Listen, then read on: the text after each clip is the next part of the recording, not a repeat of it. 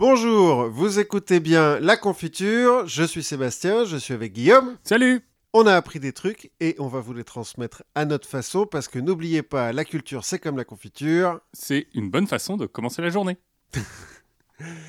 Et on est encore à nouveau face à face, ça se libère de plus en plus. Pas de deuxième vague pour le moment. Voilà, on va peut-être même pouvoir aller boire une bière en terrasse après. Ah non, c'est dans Non, deux pas, jours. toujours pas. Toujours pas, tant pis. Mais donc, euh, de quoi allons-nous parler euh, en face à face aujourd'hui, Guillaume? Alors, on va parler de deux grandes personnalités américaines. On va parler de Henry Lee Lucas et on va parler de Teddy Roosevelt. Et puis après, on aura deux petites anecdotes euh, qui tourneront sur- autour de la gueule de bois et autour des X-Men. Aucun lien. Ok, rien. Et donc, c'est toi qui commence. C'est ça, c'est moi qui commence et c'est moi qui commence par un jour de juin 1983. Mhm. Alors, on est au Texas, à Stoneburg. Voilà, petite, petite euh, bourgade sympathique du Texas rural. Ouais, ça doit. Et on est à un moment pas très sympa, puisqu'on est sur l'enquête sur la disparition d'une dame qui s'appelle Kate Rich, qui a 82 ans. Mhm. Alors, les policiers de- du coin sont un peu su- sur les nerfs parce qu'il y a déjà eu une autre disparition, qui est celle de Frida Powell, qui se faisait appeler Becky Powell, qui elle a 15 ans. Et donc, le euh, shérif va aller parler à le shérif qui s'appelle euh, Phil Ah non, c'est même pas un shérif, c'est un Texas Ranger, Beaucoup mieux. beaucoup mieux. Beaucoup mieux. Texas Ranger Phil Ryan qui va parler à Henry Lee Lucas, qui a 47 ans à l'époque. Et ce dernier, il va lui lâcher au détour de la conversation. euh, bon, moi je sais pas trop pour les meurtres. euh, Bon, j'ai pas trop envie d'en dire trop parce que j'ai des charges de possession d'armes à feu qui sont que- retenues contre moi. Et donc le chef dit. Bah, du coup, je vais t'arrêter. Parce que je t'ai pas parlé de meurtre, c'est ça? Non, parce que bah, si t'as des charges qui pèsent contre toi, euh, un mandat, euh, Oui, du coup, aussi. je vais t'arrêter. Parce qu'il est venu l'interroger pour des disparitions. Exactement. D'accord. Et là, on parle de possession illégale d'armes à feu. Ok. Ce qui, au Texas, doit être compliqué. Parce que ça doit être dur d'être d'en avoir illégalement. En fait, le truc, c'est surtout qu'il est plus ou moins lié aux deux personnes qui ont disparu. Mhm. Il est lié à Kate Rich, parce qu'en fait, il est employé par sa famille pour s'occuper d'elle. hein. Elle a 82 ans, elle est un peu... Elle est plus forcément en possession de tous ses moyens. Et il vit et est marié, alors j'ai pas compris si c'était officiellement ou si le couple disait à tout le monde qu'ils étaient mariés, avec Becky Powell. Bah, elle a 15 ans, t'as dit? Elle a 15 ans, ouais, et lui il en a 47. Oui. non, mais je sais pas si t'as le droit années- de... t'as- t'as le Les droit années de- 80, quoi. Ouais. je sais pas si t'as le droit de te marier à 15 ans. Si, je crois qu'aux États-Unis, en fait, tu as plusieurs législations qui sont un peu, en ce moment, sous le feu des- de certains projecteurs, puisqu'il y a des États où tu peux te marier je- avant 12 ans euh, avec la- l'autorisation de tes parents. Auquel cas, euh... Voilà. t'es un bon parent, quoi. Tu vois Exactement. Donc, le Texas Ranger va le, le ramener, va l'interroger, et finalement, Henry Lee, il va finir par avouer les deux meurtres. Ok.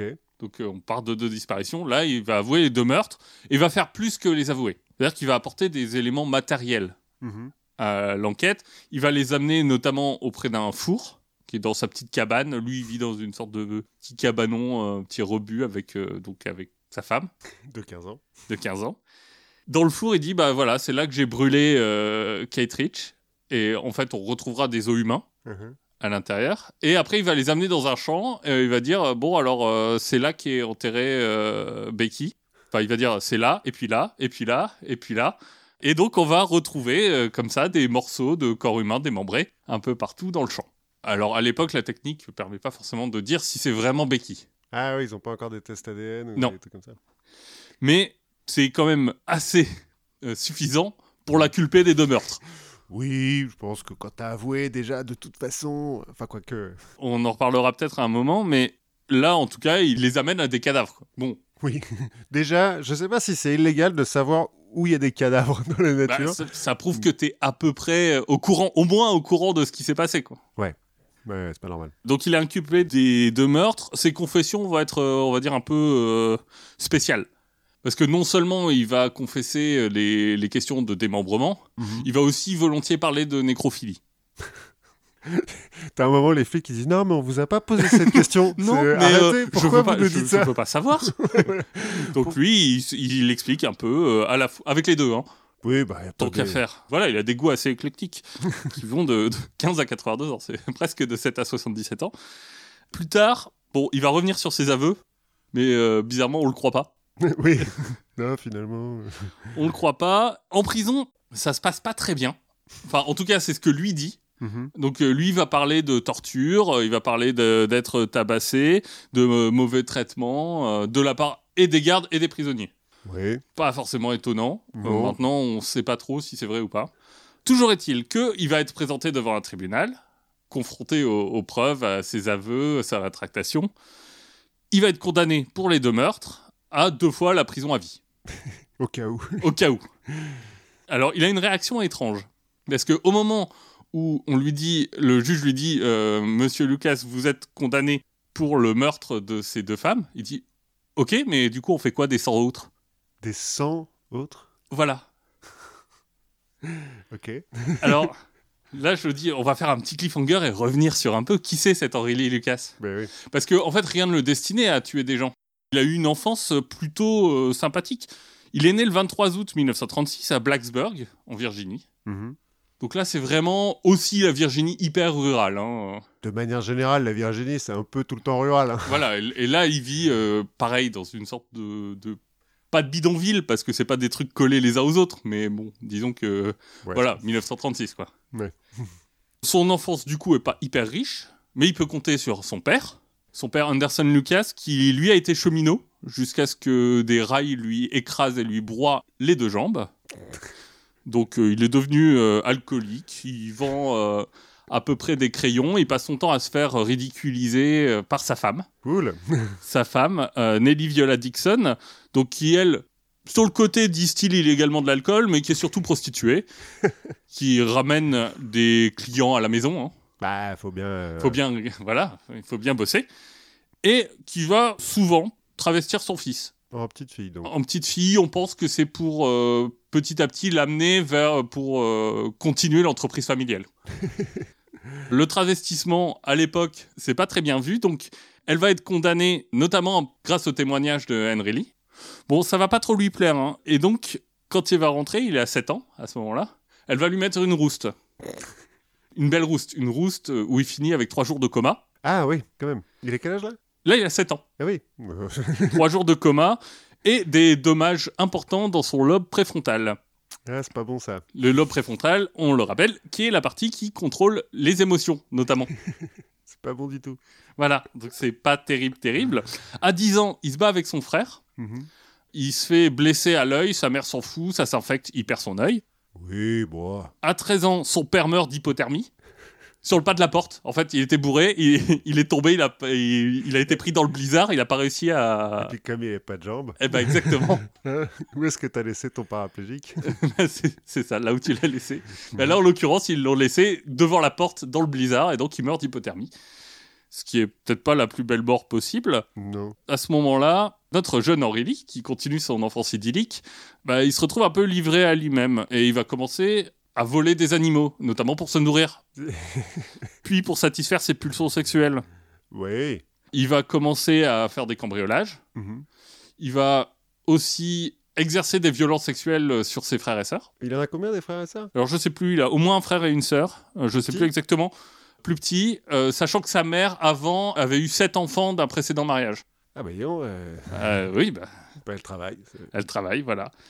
Avec tout ça, tous ces cambriolages, le 10 juin 54, il est condamné à 5 ans de prison. Donc là, il a 18 ans. Donc là, il a 18 ans exactement. Il va s'évader, mais il va être repris en 3 jours. Hmm. Donc finalement, il va pouvoir sortir en septembre 59. Le 11 janvier 1960, il va s'engueuler avec sa mère. Parce que elle lui dit, bah écoute, moi je deviens vieille, donc euh, il va falloir que tu t'occupes de moi. Lui dit, oh, Je sais pas. je euh, sais pas trop. Elle le frappe, il la frappe, il la tue. Bref, Légitime défense. légitime défense. Euh, c'est pas tout à fait euh, ce que va dire euh, la justice, Oui. puisque euh, il est condamné à entre 20 et 40 ans de prison. Ah ouais Donc ça en 59. En 60, ouais. 60, ouais. En 60. Il va sortir au bout de 10 ans. Parce qu'il y a des problèmes de surpopulation carcérale. Et qu'on se dit que bon, le mec qui a tué sa mère, euh, ouais, bon. ça va, c'est pas un danger pour la société, quoi. Ça fait que deux fois qu'il est en prison. Bon, Vaut mieux qu'on regarde le mec qui deal de la weed. exactement, le mec qui a téléchargé Droit Soleil. bon, à partir de là, il va devenir vagabond. Il va être arrêté en 71 pour euh, tentative de kidnapping sur trois écolières. Donc là, il va prendre 3 ans de prison. Toi, c'est pas cher payé. 4 ans de prison, pardon. Bah, euh, en même temps, c'est juste une tentative pour le coup. Ouais, pas réussi.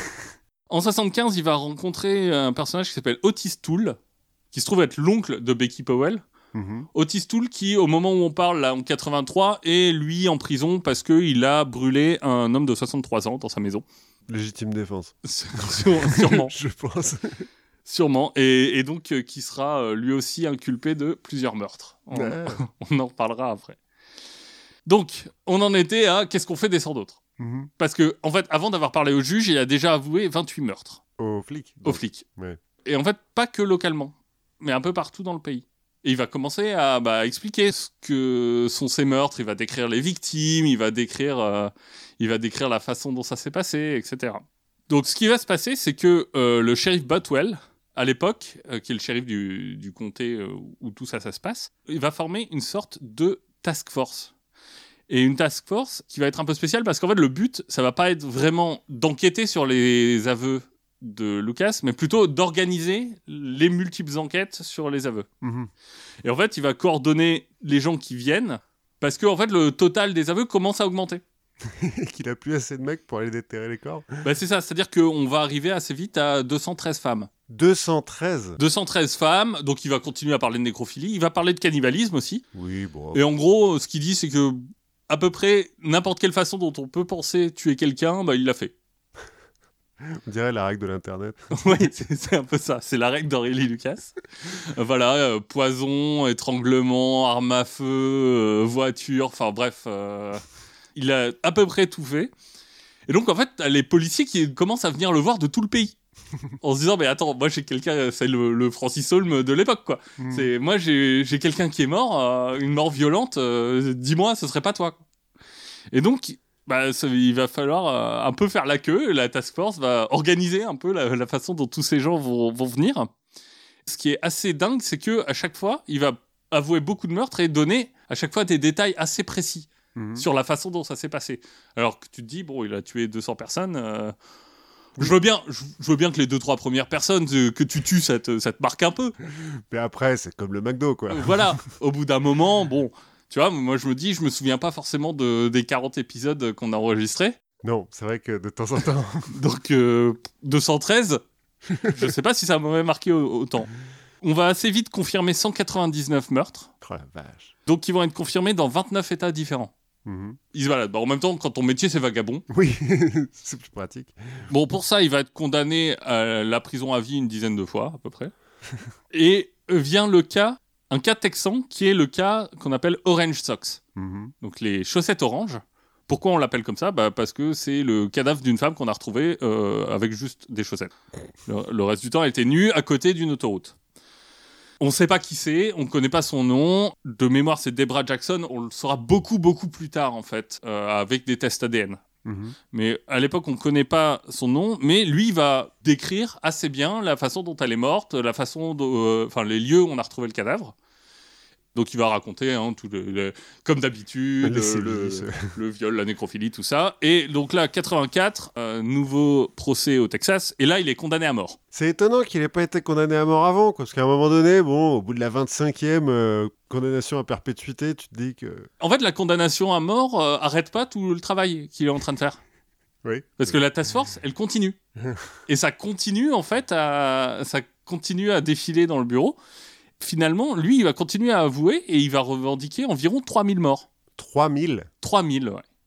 À côté de ça, il y a son pote Otis Toole, qui est impliqué sur 65 morts euh, où ils disent qu'ils les ont fait à deux. Mhm. Les deux sont assez d'accord hein, sur le déroulé des faits. Et là, on est à un moment où, en fait, euh, bah, l'attention médiatique commence à s'emballer. Bah, mais tu m'étonnes, mais attends, 3000 morts Ah oui, c'est beaucoup. Mais c'est-à-dire que même un par jour, ça fait qu'il faut que tu tues des gens pendant 10 ans tous les jours. Bah, Il y a quand même un beau gap, hein, il, a, il a 50 ans. Ouais, ouais, d'accord, mais il a passé beaucoup de temps en prison quand même. Oui, c'est vrai.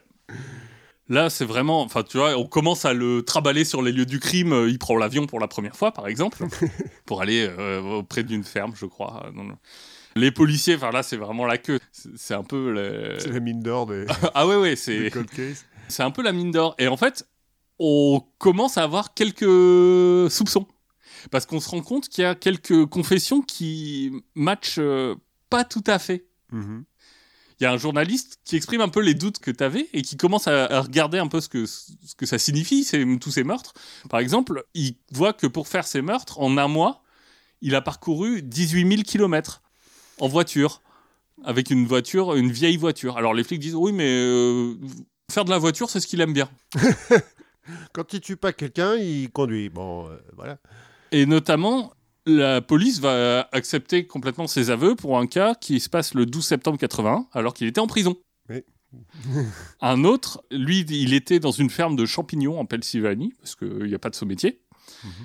Et il avoue un meurtre au Texas, alors que le jour même, il a, euh, il a tamponné, enfin, il a, Oui, il a poinçonné. son- Il a- il a pointé, il a pointé, voilà, euh, dans sa ferme de champignons en Pennsylvanie.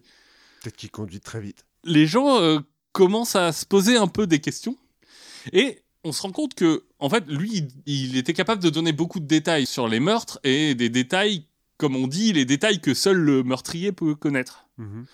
Sauf que, on se rend compte que ces détails que seul le meurtrier peut commettre, bah, finalement, ils sont pas toujours vrais.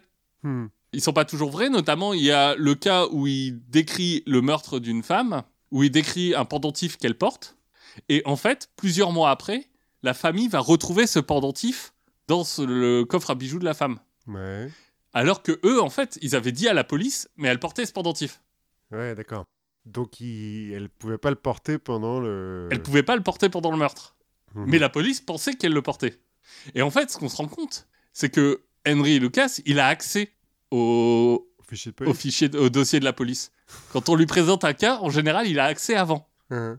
au dossier de la police, il les lit, et il se trouve qu'il a une mémoire assez dingue. Il a une mémoire photographique assez dingue. Un QI de 87, Il est con comme une chaise. Par il, est, contre. euh, il est pas très très intelligent. hein. Et, et voir les photos, enfin, c'est vraiment le, le vagabond un peu niais. euh, qui... Ouais, c'est un... un redneck, quoi. Ben euh, ouais, mais il est, tu vois, il est tout maigre, euh, il a, il est chevelé, bon, il a un œil de verre. euh, Enfin, c'est pas une personne euh, très très jolie à voir déjà. Mais en fait, on se rend compte que finalement, ben, euh, est-ce que est-ce qu'il a vraiment tué toutes ces personnes? Ouais. Et l'autre question, c'est bah, en fait, pourquoi est-ce que les gens euh, acceptent ces aveux comme ça? Parce que finalement, pour les policiers qui travaillent sur le cas, bah, c'est très bien. Eux, euh, case closed. Un cas élucidé, c'est très bien dans un contexte où euh, bah, les policiers, ils ont aussi une, une sorte de besoin d'efficacité parce que c'est ils sont élus. Oui, c'est vrai que les... les shérifs sont élus aux États-Unis. Et de la même façon, pour la task force, eux, ils deviennent célèbres dans, dans toute, tous les États, oui. dans, dans tous les États-Unis. Enfin, il y a des articles de journaux. euh, Enfin, c'est un truc de dingue. euh, bah, tu m'étonnes, 3000 morts. C'est un peu les héros de, de Cold Case, euh, Ouais, c'est ça. série, quoi. Eux, ils résolvent les meurtres euh, à l'appel. Donc pour eux, en fait, tu comprends. La question, c'est bah, qu'est-ce qui se passe du côté d'Henry Lee Lucas? Alors, bon, déjà, ce qu'on disait, c'est que c'est pas quelqu'un de. Enfin, il n'a pas été à Harvard. il a un QI de 87. Alors, le QI, ça veut pas tout dire. C'est une mesure qui a ses défauts. Mais bon. Ouais, ça, donne quand même une tendance, quoi. ça donne une tendance. C'est pas quelqu'un qui a eu euh, beaucoup d'attention Dans sa jeunesse. dans, dans sa jeunesse. On pourrait peut-être même dire que c'est quelqu'un qui a été littéralement bercé trop près du mur. Exactement. Et donc, lui, en fait, avec tout ça, ce qu'il reçoit, c'est de l'attention. Et il reçoit même plus que de l'attention parce que, en fait, il est un peu récompensé. À chaque fois qu'il fait un aveu, on lui apporte un milkshake à la fraise. Et si tu veux, dans la prison, certes, il est en prison, mais déjà, il est dans ce qu'on appelle le- les jails. Euh, Mhm. Donc, c'est différent, en fait, aux États-Unis. Les, jails, euh, globalement, c'est la prison de Lucky Luke, hein, euh, Mhm. la petite baraque avec deux cellules. et puis, t'as la, le Folsom, les grands pénitenciers, machin. Lui, il est plutôt dans la, la petite prison. Et il reste là tout le temps que euh, la task force continue. Et c'est une petite prison dans laquelle, en fait, il a plein de liberté. Comment ça Bah, parce qu'en fait, il travaille pendant des années avec, les- avec les flics, donc Ah, finalement. En fait, il est jamais en cellule. En fait, la il est- nuit, quoi. ouais, c'est ça. À part la nuit, il est hyper bien traité, on lui file des cigarettes autant qu'il veut. Enfin, finalement, lui, il est content. Il a hacké le système. Je pense même pas qu'il ait hacké le système volontairement. C'est juste qu'il il se trouve dans un endroit où, pour la première fois, on fait attention à lui, on l'écoute, on lui fait des cadeaux. c'est vrai. Bon, il est quand même condamné à mort. hein. Oui. Mais euh, en fait, son avocat va plaider le- l'erreur en montrant qu'il a eu accès. Mais comment il a eu accès à ces fichiers? Bah, Bah, ça parce qu'en fait, c'est les, les flics lui laissaient accès. Sérieux? Bah, en fait, les flics lui laissaient accès. Lui qui a une mémoire photographique, après il était capable, euh, juste euh, comme ça, en disant bah voilà, je peux vous retracer le. Ouais, je peux vous faire un dessin du lieu du crime. Et les flics étaient oh, mais comment comment c'est possible? Il y a qu'une personne qui est allée sur les lieux qui est capable de dire. Bah en fait, non. Oui, il y a aussi quelqu'un qui a enregistré ce qu'il a vu de l'autre côté de la table, quoi. Exactement. C'est si marquant qu'à l'époque, sa peine de mort est commuée en peine de prison à vie Bon, il en avait déjà deux. par George Bush au Texas. Ah C'est George- W. Bush ouais, George W. Bush. Ah, Euh, non, euh, George H.W. Enfin, le, Le- George le- le père. Ouais. Puisque c'est en. Ah non, non, c'est W, ouais, puisqu'on est en 98. Ouais, ouais, parce qu'en... Ils ont été tous les deux gouverneurs du Texas, mais en fait, c'est beaucoup plus tard. C'est en 98 que sa peine va être commuée. Alors, c'est les États-Unis, hein, ça va être commué en, en prison à vie euh, un vendredi alors qu'il doit être exécuté le mardi. Enfin, tu vois. le- Après, Et 20 il a 000 pas dû en commuer beaucoup, euh, George W. Bush. Euh, et- Alors, de mémoire, c'est la seule, mais je voudrais pas dire de bêtises. Ça prouve un peu que finalement, il y a quand même pas mal de doutes autour des autres confessions qu'il a pu faire. Mhm. Un autre fait assez sympathique, c'est qu'il y a Becky Powell qui refait surface. Peut être sa femme, Sa femme de 15 ans, oui. qui a plus 15 ans du coup. Bah, qui a plus 15 ans. Mais elle refait surface, elle dit non, mais non, non, il, il devrait même pas être en prison, je suis vivante. Il m'a pas mangé, il m'a pas tué. Exactement. Bon, il se trouve que en fait, c'est une admiratrice de Lucas qui ment. en fait, elle a 37 ans. Non, non, mais bah, font, Non, non, hmm. mais enfin voilà, c'est une euh, femme qui est tombée amoureuse de lui en le voyant à la télé, je crois, ou en lui écrivant euh, en Mais il y en prison. a plein comme ça. Oui, c'est très souvent. Ouais. Je sais pas pourquoi. Finalement, lui, il va mourir euh, en prison le 12 mars 2001 Mhm. d'une crise cardiaque. L'ADN, plus tard, va l'innocenter d'une vingtaine de cas Sur 3000 sur 3000. Mais en fait, finalement, ces 3000, euh, il n'y a pas beaucoup de preuves. Mhm. on est à peu près sûr de meurtres faits par Lucas.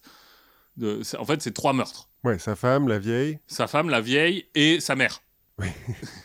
voilà, faut pas l'oublier. Le reste, on n'en sait rien. Euh, Et il y a de fortes chances pour que euh, ce soit que de la fabulation. Huh. Et ça, ça va poser des problèmes. Bah, notamment tous ces cas qui ont été clos Oui. après les confessions. Toutes ces familles qui se sont dit super, on peut faire le deuil maintenant. Bah, Exactement, ces familles qui sont baladées pendant leur deuil, au point même que, à un moment, quand il va être, sa peine va être commuée en peine de prison à vie, il va y avoir des manifestations de familles mhm. qui disent euh, mais attendez, il a tué notre enfant. Et euh, parmi ces familles qui protestent, certaines apprendront plus tard que l'ADN l'innocente complètement. Pour ces familles, c'est quelque chose d'horrible. Ouais, ça doit être. Ce qui veut dire aussi qu'on a quelques tueurs qui courent toujours. Aussi, ouais.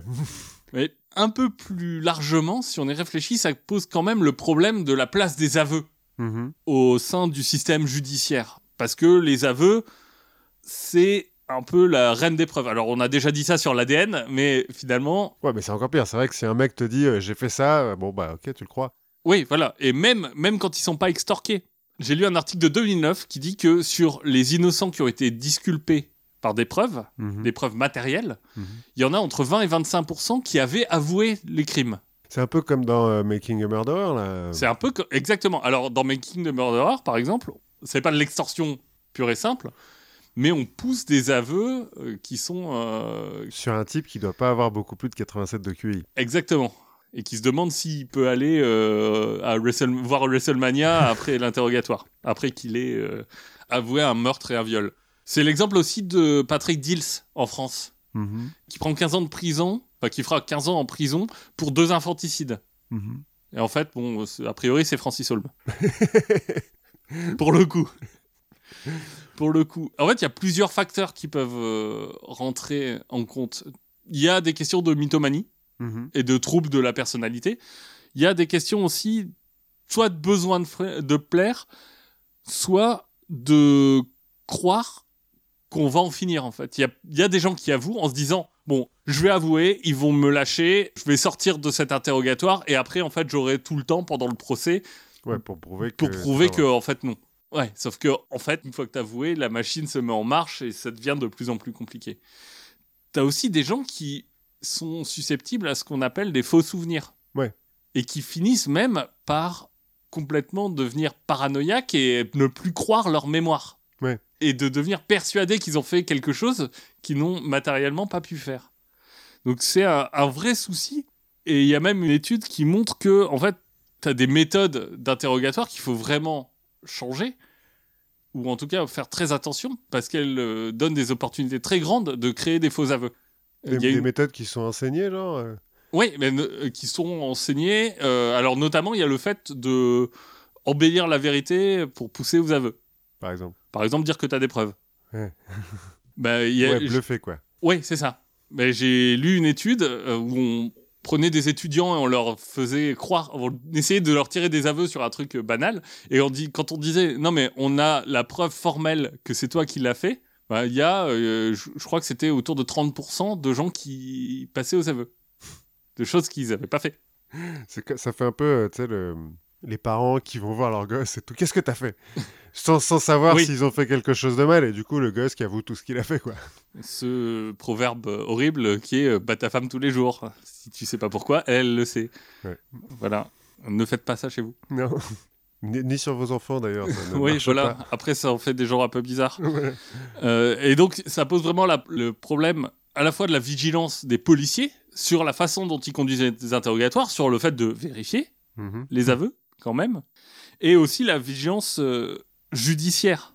Parce que on n'apprend pas forcément aux jurés ou aux gens de prendre les aveux avec des pincettes. Oui, a priori. euh, On a par exemple une étude de 2019 qui conclut au fait que aujourd'hui, on n'a pas de méthode fiable pour savoir si un aveu est vrai ou pas. Même avec les détecteurs de mensonges, euh, les Ah, trucs comme ouais, ça. alors le détecteur de mensonges, c'est complètement bullshit. Hein.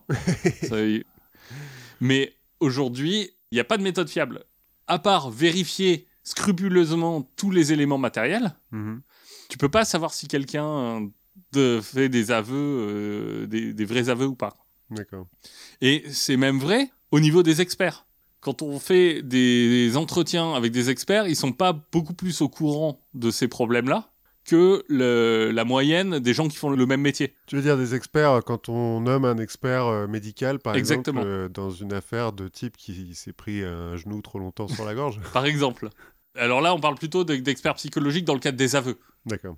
Mais, mais ces gens-là sont en fait pas forcément non plus formés pour reconnaître et pour alerter sur la possibilité des faux aveux. Mhm. Donc, derrière ce cas qui est un peu euh, paroxystique, Ouais. on va dire, moi je, je trouvais ça important de, de rappeler aux gens que c'est pas parce que quelqu'un a avoué quelque chose qu'il est forcément coupable. Oui, puis ça, j'allais dire tout à l'heure, c'est pour la même raison que la torture est inefficace. Oui.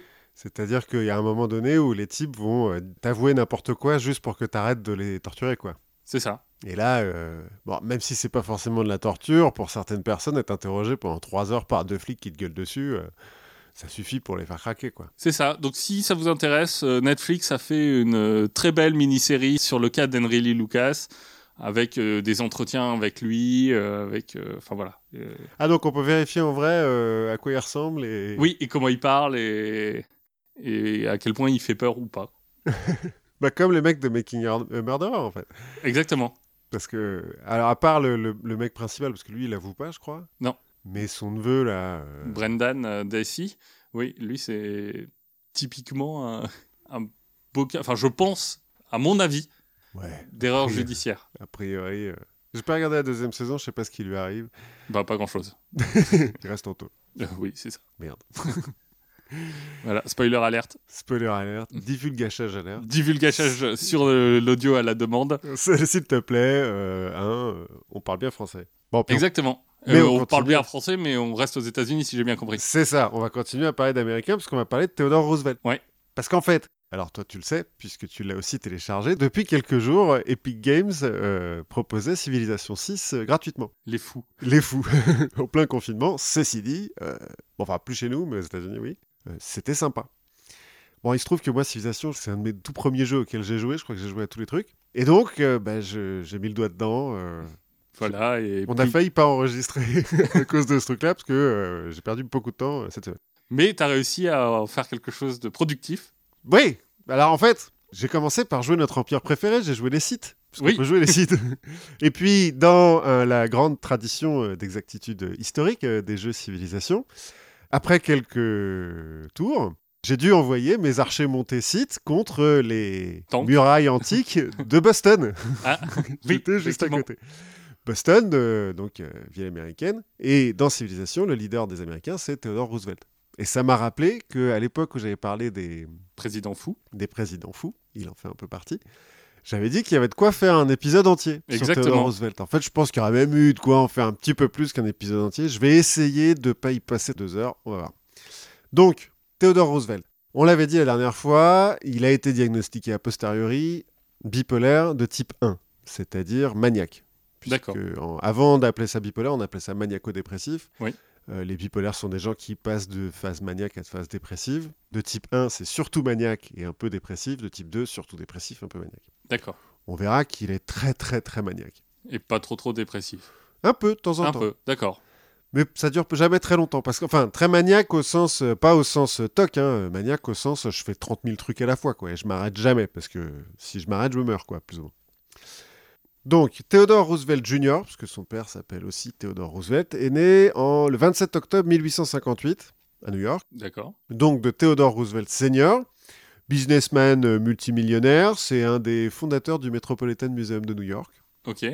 et de Martha Bullock, qui est la fille d'un riche planteur de Géorgie. La mère de Sandra. Non, ça s'écrit pas pareil. A priori, on pense que c'est elle qui a inspiré euh, Scarlett O'Hara. D'accord. euh, Autant en emporte le vent. D'accord. Donc lui, pareil, euh, il n'a pas eu une enfance facile. Ah non, non, non, non, non, clairement pas. Et puis, Martha, au moment où, il- où elle se marie avec Theodore Roosevelt Senior, en fait, c'est une mondaine à New York, quoi. Ça fait longtemps qu'elle est plus en Géorgie. Le grand-père de Roosevelt, Cornelius von Schack Roosevelt, c'est un des cinq hommes les plus riches de New York au 19e siècle. Oui, ce qui en fait pas loin d'être euh, Un des cinq hommes les plus riches du monde, a Oui. priori. a priori. Ouais, donc une enfance assez difficile. hein, euh, il est né dans, un, dans ce qu'on peut appeler un, un bidonville. hein, euh, bon, oui, c'est ça. Lui un- aussi. Un, manoir sur la 57e rue, mais bon, c'est- potato, potato. On, se rend compte pas assez de- des difficultés d'être riche. Ouais, on en a parlé la dernière Oui. fois avec Sénèque. euh, ouais, il, quand même, il commence mal dans la vie, Théodore. Bon, et en plus, il est asthmatique, comme Sénèque, tiens d'ailleurs. Mais il est asthmatique et euh, donc il est un peu frêle euh, dans sa jeunesse. Il va pas à l'école, hein, c'est l'école qui vient lui. Parce que Bah. bon, quand on a les moyens, on fait venir des Et profs puis, non, mais c'est surtout parce qu'il est asthmatique. Oui, bah ouais, ça serait dommage que voilà. Bon, dans sa jeunesse, il assistera euh, au cortège funèbre d'Abraham Lincoln, hein, parce que c'est à peu près Oui. euh, à ce moment-là. Le train. Ah non, non, à New York, depuis le manoir de son grand-père. Ouais, mais il n'y a pas une histoire de train qui balade le cadavre de Lincoln un peu partout dans les États-Unis? Si, bah, il doit passer à New York à un moment. Oui, j'imagine. Bon, en tout cas, il y a le cortège qui passe euh, donc, sur Broadway, je suppose. Enfin, et depuis le manoir de son grand-père, il peut voir ça, ça le touche profondément. Quand il a 7 ans, sur un marché, il découvre une tête de phoque. Il demande à ce qu'on achète la tête de phoque parce qu'il veut l'empailler. Parce que Normal, à 7 ans. Normal à 7 ans. Alors, pas parce qu'il aime torturer les animaux, mais parce qu'il est déjà fan d'animaux. Parce que donc, toute l'année, il vit à New York, dans le manoir familial, Mhm. mais l'été, il va à Upstate New York, Dans les Hamptons ou un truc voilà, comme ça. euh, sur les, les bords de l'Hudson, dans des espèces de manoirs incroyables, euh, machin.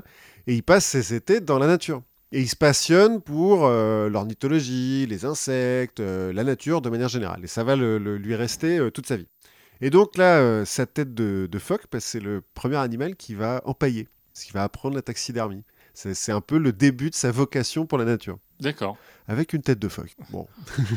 C'est mignon, une tête de phoque. C'est joli un phoque, ouais, ceci dit. Alors, bon, une tête de phoque mort, Peut-être un peu moins. Je sais pas pourquoi le, le vendeur vendait des têtes de phoque. Bah, il devait vendre le reste du phoque. Il restait plus que la tête, Ah je suppose. Je, je ne sais pas. À 11 ans, ses parents se disent qu'il faut qu'il voit un peu d'air. Euh, L'air de New York est un peu vicié, c'est peut-être pour ça qu'il est asthmatique. Donc, hop, voyage familial, on emmène tout le monde en Europe, en Égypte. Pendant deux ans, on fait le tour comme ça. Et dans les Alpes, il se rend compte que euh, déjà, euh, l'air de la montagne se lui fait bien. Oui. Et que à force de faire du tourisme et de marcher et tout, il a commencé à se développer un petit peu et il arrive à tenir le rythme de son père. Et son père lui dit, mais c'est pas parce que tu es asthmatique que tu peux pas arriver à faire des trucs, il suffit que tu te renforces. C'est dans la tête, tout ça. C'est un peu dans la tête, ouais. Donc euh, fais du sport et puis euh, ça ira mieux. Théodore a dit, ok, ok. Donc euh, quand il rentre, il se met à faire du sport tout le temps. Il se prend un petit peu une branlée par des jeunes un peu plus vieux que lui dans une espèce de colonie de vacances Pour riche. pour riche. hein. Du coup, il décide d'apprendre la boxe. Ça va lui rester, on va, on va en reparler.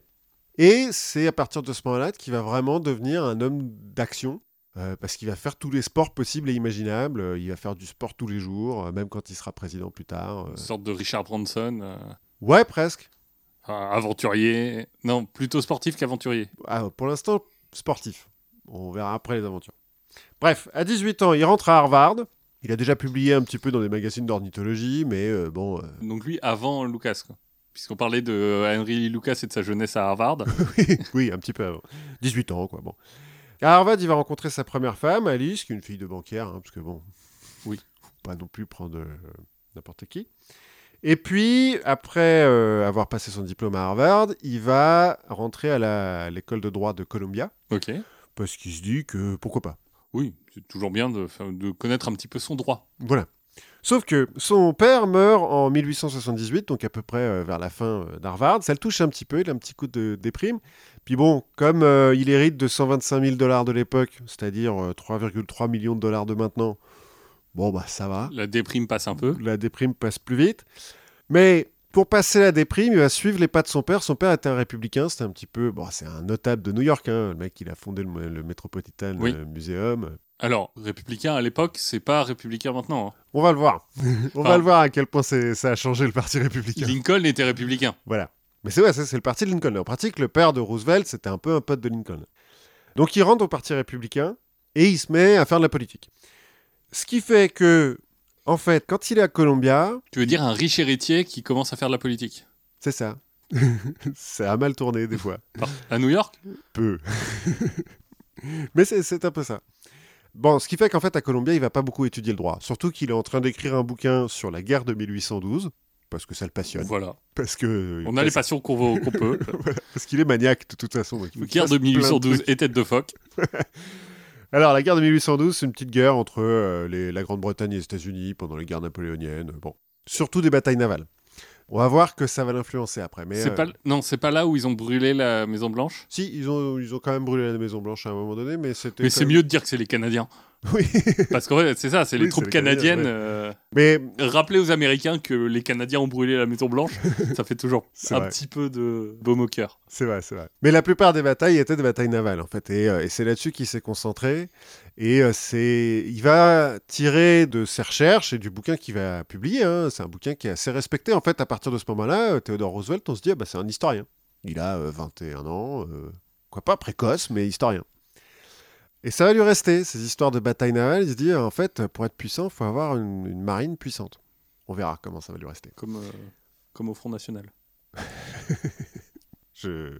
Enfin bref. Bref. En 1882, donc il est toujours à l'école de droit, hein, il n'est pas encore diplômé, mais il est élu au congrès de l'État de New York. Du coup, bah, il abandonne ses études. hein. Oui, Il va dire euh, J'avais l'intention de faire partie de la classe de gouvernants. Ce que moi je comprends, c'est qu'il veut engager des avocats, mais il veut pas être avocat. il est venu pour donner des ordres. Ouais, je pense que de toute façon, prendre des ordres, c'est pas trop, trop, trop son truc. Bref, donc il est élu en 1882, euh, il a euh, 24 ans. hein. C'est déjà pas mal. Bon, le congrès de New York, c'est pas le congrès des États-Unis, mais c'est déjà ça. Il va commencer par se battre euh, contre la corruption, si bien qu'il est réélu en 83 et en 84. Il va devenir chef du groupe républicain à l'Assemblée de New York. Euh, alors la minorité, hein, parce que le gouverneur est démocrate.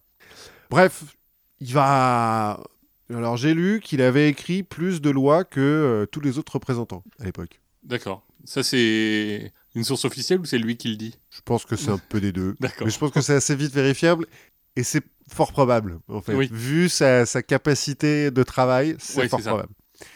Sauf que le 14 mai 1884, deux jours après la naissance de sa première fille, sa mère meurt du typhus et quelques heures plus tard, sa femme meurt d'une insuffisance rénale. d'accord. Ah oui, pas terrible l'aller-retour, quoi. Ouais, dans la même maison, hein, elles, sont, bah, elles sont dans le manoir, quoi. Oui. Les deux meurent coup sur coup. Là, il prend un petit coup quand même. Il prend un petit coup au moral, euh, Theodore Roosevelt. Bon, il va rester euh, sur la côte Est le temps de participer à l'élection présidentielle de 1884, parce que euh, faut pas se laisser abattre. hein. Tant que tu travailles, bah, t'as pas le temps de déprimer. C'est ça. Euh, donc tu il va- noies ton chagrin dans le travail. c'est un peu ça. Donc il va participer pour le Parti républicain, hein, il va donner des discours, euh, des, des trucs comme ça. Mais euh, le, le mec sur qui il a parié pendant les primaires n'est pas celui qui est désigné pour être le candidat. Du coup, il est un peu vexé et il va tout quitter pour partir dans le Dakota. D'accord. En fait, il a découvert le Dakota en 1883, il a trouvé ça, en étant en vacances, il a trouvé ça cool d'être cow-boy et tout, euh, ça a l'air sympa, il se dit allez hop, vous me faites chier, je me barre, je vais devenir cow-boy. On dit que c'est pour se remettre de la mort de sa femme et de sa mère et qu'il a été euh, simple cow-boy pendant deux ans. C'est pas tout à fait vrai. D'accord. En fait, il va investir 80 000 dollars dans un ranch parce que le Dakota à l'époque, c'est pas un État, c'est les territoires du Dakota. Oui. C'est encore euh, la frontière, quoi. C'est euh, euh, Red Dead Redemption, si on veut, quoi. Oui, c'est le Far West. Ouais, c'est le Far West. Enfin, c'est le Far West où il fait froid. Oui, mais bah, c'est Red Dead Redemption 2, où il fait un peu plus froid, quoi. Donc ouais, il va investir 80 000 dollars. Son idée, c'est de devenir euh, riche en, en étant rancher, quoi. Bon, oui, c'est ça, c'est mais- un cow-boy euh, plutôt euh, pas très prolétaire. Non, dans Lucky Luke, c'est le cowboy qui, est...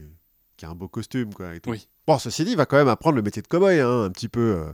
Il semblerait que les cowboys du coin euh, le respectent un peu, en disant bon, pour un type de l'Est, euh, ça va, tu sais monter à cheval, euh, mais laisse-nous faire le travail Ouais. quand même, hein, parce que sinon, euh, ça pas le faire. Piétendre, ouais, un petit peu. Donc en fait, il fait surtout de la chasse au bison, hein, il s'amuse bien. Mais il s'endurcit, quoi. Bon, sauf que à l'hiver 1886, l'hiver est un peu rigoureux, tout son troupeau meurt, Oui. donc il perd son investissement, et puis il commence à en avoir un petit peu marre, euh, je suppose, donc il rentre à New York. Voilà, ça il se dit suffit. finalement, l'hiver du Dakota, c'est mieux dans un manoir à New York. Voilà. Ça commence à être un petit peu chiant, tout ça. Il se présente à la mairie de New York, il va perdre, c'est plus ou moins la, la première fois qu'il va, et une des seules fois où il va perdre une élection, il va en perdre deux dans sa vie. Mais du coup, il va se remarier avec euh, Edith Caro, qui était sa voisine, qui était dans le manoir à côté du manoir de ses parents. Donc Edith Caro aussi, quelqu'un de du prolétariat, quoi, Ouais, tu vois, c'est ça. qui a souffert dans sa Il n'a jeunesse. pas envie de rester sur le carreau. Toutoum. ouais, Voilà. exactement. Et grâce à son ami républicain Henry Cabot Lodge, avec qui il a fait la campagne en 1884 et la campagne à la mairie, il va se faire nommer par le président Harrison, qui est donc le président républicain qui s'est fait élire il n'y a pas très longtemps, à la commission sur les fonctionnaires fédéraux.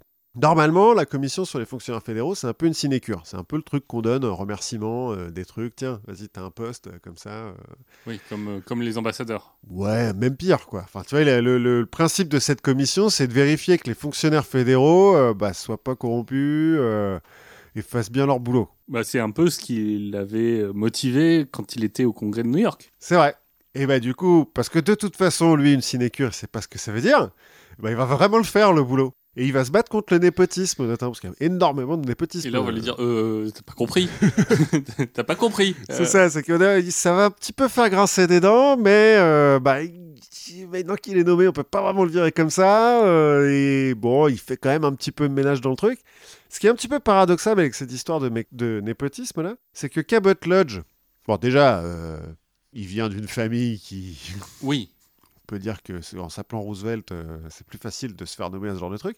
Et puis Cabot Lodge, c'est un mec qui a aussi fait Harvard, qui faisait partie de la même fraternité, qui est la plus vieille fraternité d'Harvard, et qui faisait partie du même Final Club. Donc c'est euh, plus ou moins le club, un peu comme School and Bones. d'accord. En l'occurrence, cette fraternité s'appelle le Porcelain Club. C'est D'accord. le plus vieux club euh, de Harvard. On appelle ça le port. enfin, ils appellent ça le port. Ils- les mecs portent des têtes de cochon un petit peu partout et tout machin.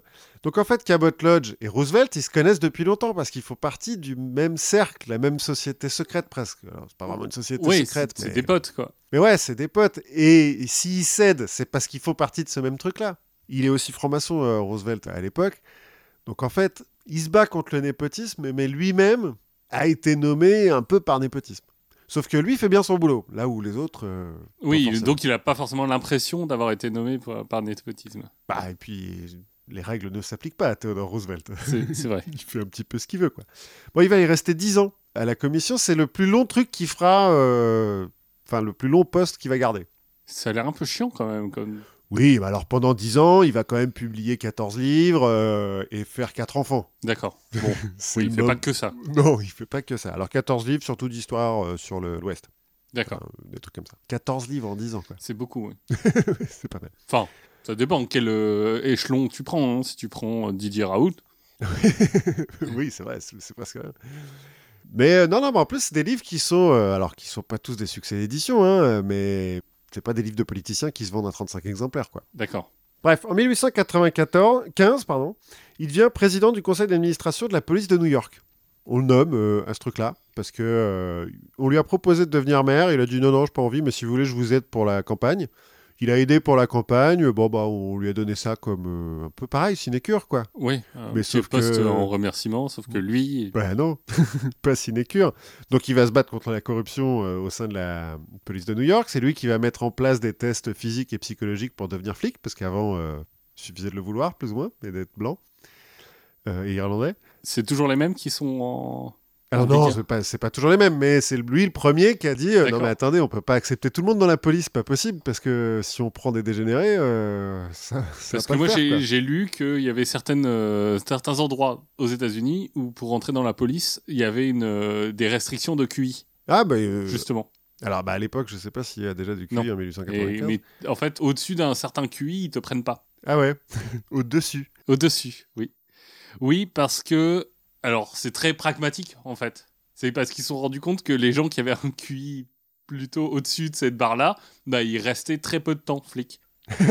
Et que donc, c'était Oui, pas efficace de les former pour qu'ils se barrent à la fin de leur formation. Certes, c'est pas faux, ça fait faire des économies à l'État. Exactement. On est efficace, on met les, les bonnes personnes au bon endroit. C'est vrai, c'est vrai, c'est du bon management finalement.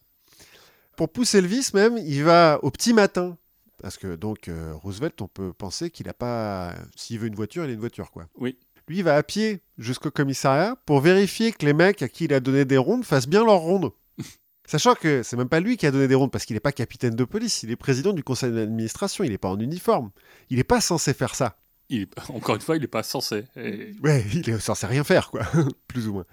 Il va faire chier tellement de monde avec cette histoire que euh, le boss du Parti républicain de New York de l'époque, un certain Thomas Platt, va s'arranger pour dissoudre le conseil d'administration de la police de New York pour qu'il soit plus là, pour qu'on le vire Roosevelt, parce que ça fait chier là. Oui, là, c'est fini maintenant. Ouais, si la police elle fait trop bien son travail, à un moment donné, ça nuit aux affaires. Hein Oui, aussi. Même si euh, Thomas Platt, il est censé, c'est pas censé être un boss massieux, hein, mais Mais bon, c'est New York. Voilà.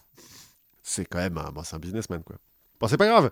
1896, il se trouve que c'est une année d'élection. Euh, lui, ça lui plaît, les élections, Roosevelt, donc il va aider euh, le, candidat, euh, en l'occurrence William McKinley. D'accord. Maintenant, Platt, il va dire aux autres républicains, prenez-le, lui, vous allez voir. McKinley, c'est un nom qui me dit quelque chose. Bah, parce qu'il va devenir président, McKinley. Et puis, on va en reparler un peu après, mais La montagne Non, c'est la montagne. le mont le plus haut des États-Unis, c'est pas le mont McKinley? Ah, peut-être. Je sais C'est peut-être. possible. Il va mal finir, donc peut-être pour ça qu'on lui a donné des, Peut-être. Peut-être qu'on lui a donné une montagne pour ça. Voilà. Euh, à vérifier, vous qui nous écoutez. Voilà. Donc toujours est-il, il aide à faire élire William McKinley et son pote Henry Lodge, qui est entre-temps devenu sénateur, hein, et qui va le rester pendant 35 ans. Oui, Tranquille. une petite rente. Ouais. Bah, son pote Henry Lodge, il a fait un peu pression sur McKinley en lui disant, dis donc, euh, Théodore, là, euh, il s'y connaît vachement en bateau. Nomme-le euh, sous-secrétaire de la marine. Bon, McKinley dit, ok, euh, si ça vous fait plaisir. Sachant que le secrétaire à la marine, c'est un vieux pote de McKinley, un type qui a 60 piges, bon, euh, qui est un peu trop vieux pour faire le boulot. Ce qui fait que c'est un peu Théodore Roosevelt qui fait tout. Oui, et puis il faut pas lui donner un petit bout d'os à ronger parce que De toute façon, il va, il va trop faire. Donc, il est sous-secrétaire à la marine et grâce à euh, sa passion pour l'histoire et notamment à la guerre de 1812, il se dit mais attendez, nos bateaux sont pourris, faut qu'on construise des nouveaux bateaux. Donc, il fait construire des nouveaux bateaux de guerre. Bon, bah personne dit non à Roosevelt et puis c'est pas faux, donc euh, c'est vrai que nos bateaux ils sont pourris, donc bon bah ok, on construit des cuirassés, super. Et ouais, il faut trouver une occasion de les utiliser, Bah, c'est ces ça, cuirassés. C'est un peu comme dans Civilisation, tu vois, t'as une nouvelle unité, tu te dis bon, euh, ça fait quoi quand je tire Bah ça tombe bien, parce qu'en 1898, donc deux ans plus tard, les USA vont rentrer en guerre avec l'Espagne à Cuba. à Cuba, tu nous avais déjà parlé de la guerre de Cuba. Un petit peu, ouais. J'avais dit euh, notamment qu'elle avait été provoquée par William euh, Randolph Hearst, qui est un magnat de la presse. Oui. Ce qui est assez vrai dans l'opinion publique. C'est-à-dire que, en gros, euh, Randolph Hearst, là, c'est un des premiers à faire des. les journaux à sensation, quoi. Oui. Et bah, pour faire des journaux à sensation, il faut qu'il se passe des trucs. Bah, faut qu'il y ait des sensations. oui. Oui, voilà. Et une guerre, bah, c'est plein de trucs, donc c'est plein de journaux. Donc, Il se trouve que en 1895, les Cubains se sont révoltés contre les Espagnols, que l'Espagne, euh, bon bah, euh, a fait ce qu'une puissance coloniale fait quand une de ses colonies se révolte. Elle a fait des camps de concentration. Oui. Et que donc euh, Randolph Hearst a passé, ça fait trois ans, qu'il balance des articles sur les atrocités qui se passent à Cuba, ce qui fait que l'opinion publique est là à dire mais c'est dégueulasse, on peut pas laisser faire ça, voyons. Il faut qu'on apporte la, la liberté et la démocratie à ce peuple. Un petit peu, enfin c'est vraiment, euh, c'est à nos portes, c'est dégueulasse, on peut pas laisser faire ça, ces enfoirés d'Espagnols, en plus ils ont encore un roi, enfin bon, euh, c'est pas possible quoi. Pas tout à fait vrai, hein, tout ce que raconte Randolph Hearst. euh, il- Bah, c'est des journaux à sensation. Voilà. Il faut des sensations. c'est un peu putaclic, on dirait maintenant. Bon, les milieux d'affaires euh, américains, eux, ils n'ont pas vraiment envie de faire la guerre parce que euh, on importe pour des centaines de millions de dollars de sucre euh, de Cuba tous les ans, donc non. Oui, mais à l'époque, le sucre, c'est pas le pétrole? Bah si, à l'époque, c'est denrée de luxe. Et Mais du coup, tu peux pas te dire, euh, bon, si on contrôle Cuba, euh, l'importation de sucre. euh, bah, pas tant que ça, parce que l'Espagne n'a pas aboli l'esclavage, donc euh, Ah, c'est du sucre oui. qui coûte pas très cher, quoi, tu vois.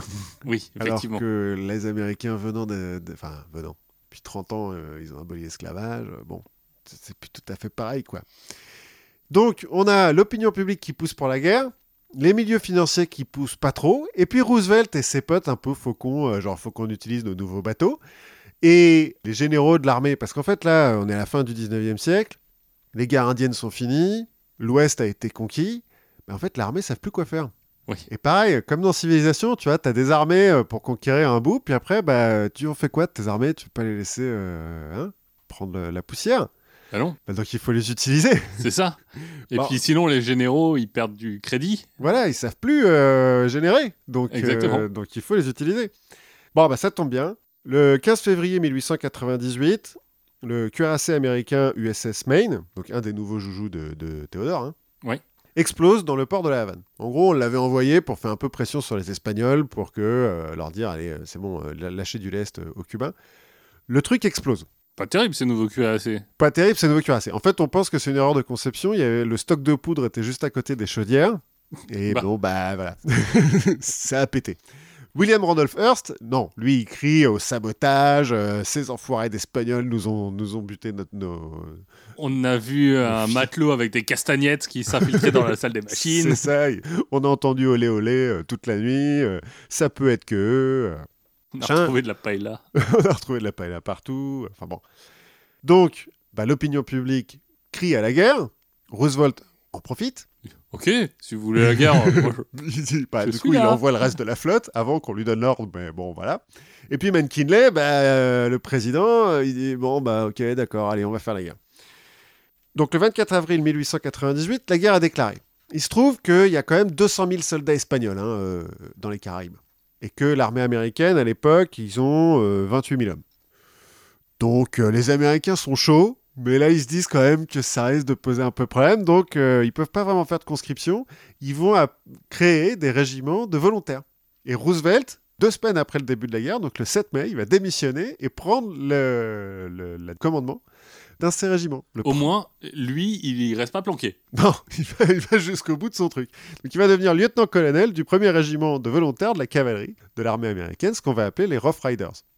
Rough Riders parce que en fait, elle est composée de types qui viennent majoritairement du Far West, donc euh, des anciens cow-boys, des anciens mineurs, des anciens chasseurs de primes, euh, tout ce que tu t'imagines euh, des mecs venant du Far West. Ouais. Et des types qui viennent des universités de l'Ivy League comme euh, Roosevelt, qui font du polo ou des machins comme ça, donc ils savent euh, monter à cheval et qui se disent super, on va aller à l'aventure, ça va être trop bien. Début juin, tu as environ 1000 hommes de, de ces Rough Riders là qui va euh, embarquer pour Cuba.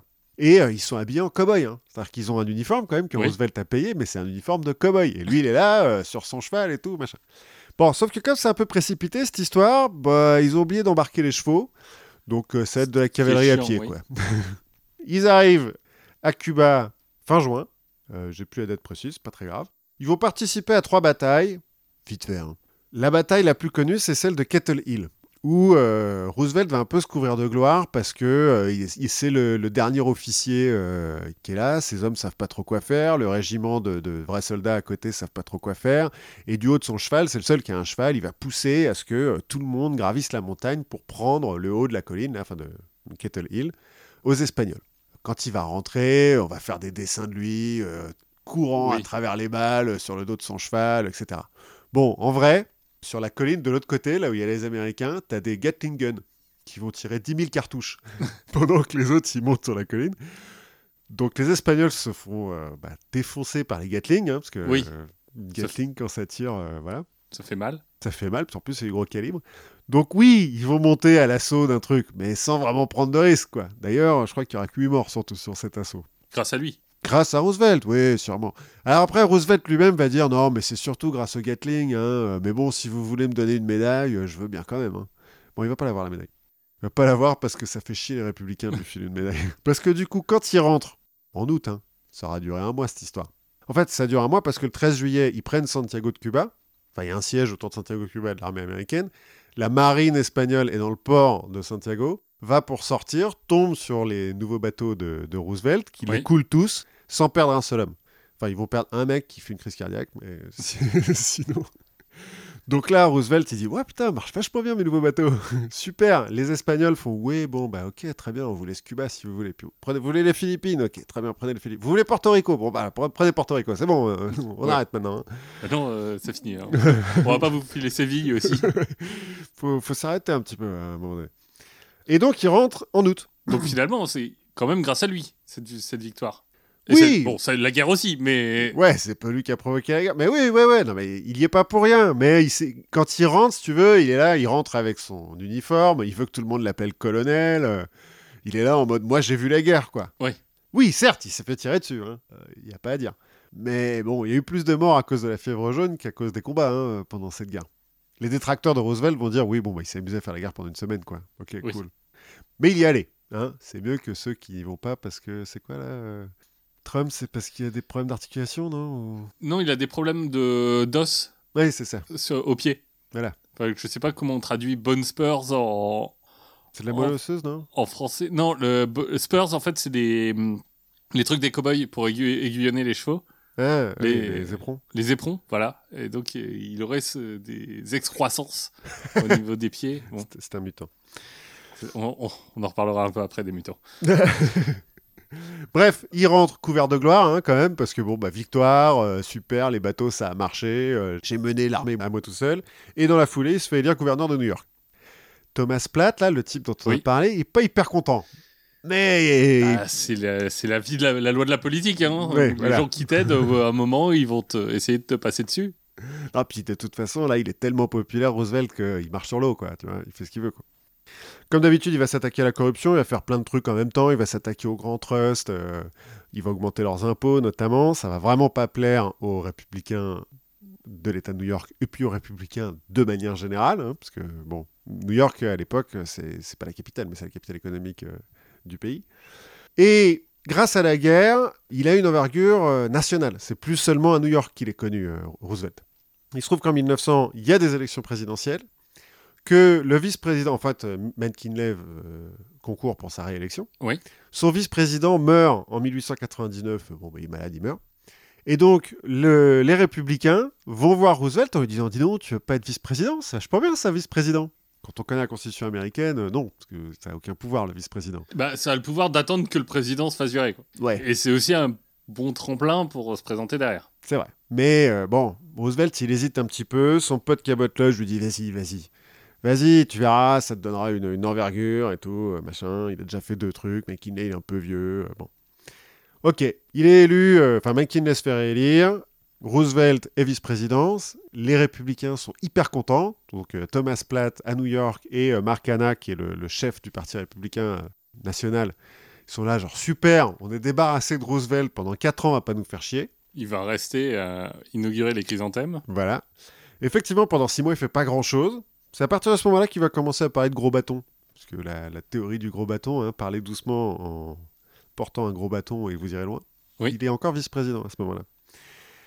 Et le 6 septembre 1901, McKinley donc le président, est à euh, une, euh, une exposition euh, dans le- à Milwaukee, je crois, quelque part aux États-Unis, et il se fait tirer dessus par un anarchiste. Encore un anarchiste. Encore un anarchiste. Huit jours plus tard, il meurt. Merde. Et merde, Roosevelt, il se retrouve président. c'est le plus jeune président des États-Unis, encore maintenant. Pas le plus jeune président élu, ça c'est Kennedy, mais c'est le plus jeune Oui. président élu. Et président, parce qu'il a 43 ans. Bon, puis là, euh, tout feu, tout flamme. Hein. Voilà, Maintenant qu'il est président, on il a du pouvoir et tout. euh, Vas-y, y a là, on change tout, quoi. Euh, il va rester président 7 ans, parce qu'il va se faire réélire en 1904, euh, largement. hein. Parce qu'en fait, c'est un super politicien. Pendant 7 ans, il va signer 1081 executive orders, donc un petit peu l'équivalent des ordonnances en France. Oui. Sachant que ses 25 prédécesseurs, tous ensemble, n'en ont signé que 1262 hein, avant lui. Donc, il- Il double le nombre d'executive soit, soit il travaille beaucoup, soit il gouverne différemment. Il gouverne un peu différemment. Les deux. Les deux, en fait. Parce que donc, ces executive orders, il va s'en servir pour changer les règles du football, pour changer les règles d'admission à l'école navale, parce que ça le travaille toujours un petit peu cette histoire, pour changer le design des pièces de monnaie, pour changer l'orthographe de 300 mots. Bon, ça, ça va pas passer. Ah. Mais il va essayer quand même. Pour préempter 1 600 000 km de terre pour en faire des parcs nationaux. C'est le premier à faire des, des parcs nationaux. Il va d'ailleurs créer le service des forêts, enfin le service fédéral des forêts, pour s'occuper de ces parcs nationaux. Il va avoir un zoo privé aussi à lui. Euh, Bah, il aime bien euh, les animaux. Il aime bien les animaux. Dans son zoo, il y aura un ours et une hyène. C'est lui qui va créer la FDA. dont on reparlera. Non, c'est pas le même. C'est pas le même. C'est pas le même. Il va créer la FDA, la Food and Drug Administration, qui existe toujours.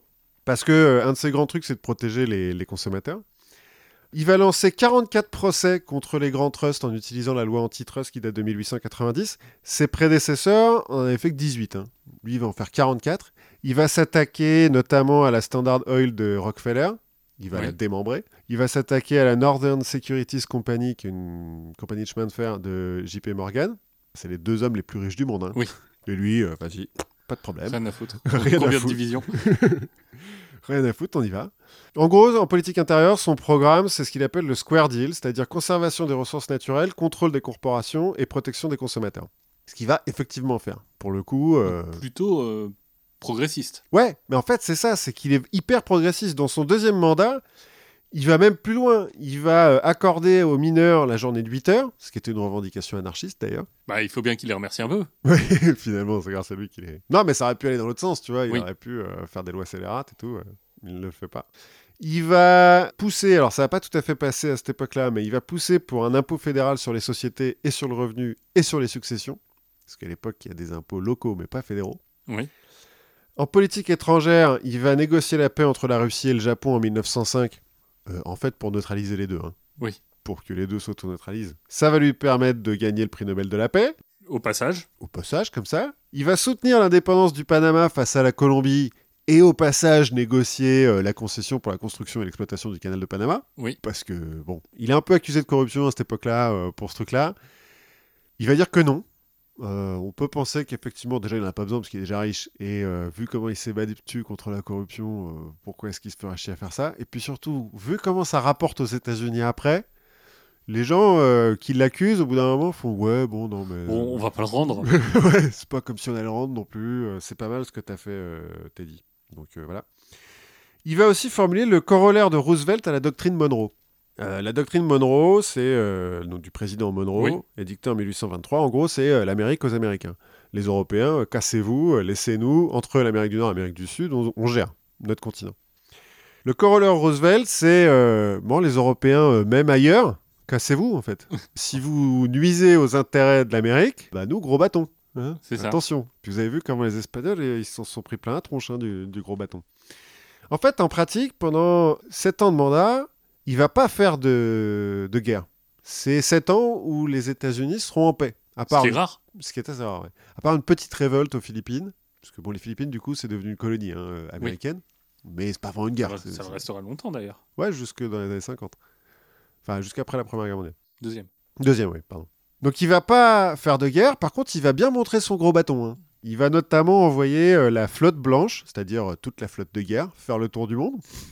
Et alors, pour que ça soit joli, hein, c'est-à-dire qu'à chaque fois qu'ils arrivent dans un port, euh, c'est la fête et tout machin. Mais bon, euh, c'est la fête, euh, regardez la taille de mon cuirassé, quoi. Oui, c'est ça. Finalement, c'est de la dissuasion. Ouais, c'est ça, c'est un peu la dissuasion. Et ça marche, hein, il fait pas de guerre, pour le coup. Bon, il en empêche pas non plus, hein, mais, Oui. mais il fait pas de guerre. C'est aussi lui, euh, comme ça, qui a créé la salle de presse à la Maison-Blanche. Parce que euh, depuis qu'il est gouverneur de New York, en fait, il, a, il entretient une relation hyper privilégiée avec les journalistes. Il fait des conférences de presse tout le temps. Notamment pour pas que les autres républicains lui chient dans les bottes. Parce que, on l'aura compris, c'est pas un républicain tout à fait normal. Enfin, c'est pas un mec normal, hein, de manière Oui. générale, euh, Roosevelt. Mais les autres républicains, ils sont un peu euh, genre, euh, bon, euh, ok, mais tu, tu veux pas arrêter d'attaquer les gros trusts là quand même Parce que c'est eux qui financent notre campagne, euh, hein, déjà, à l'époque.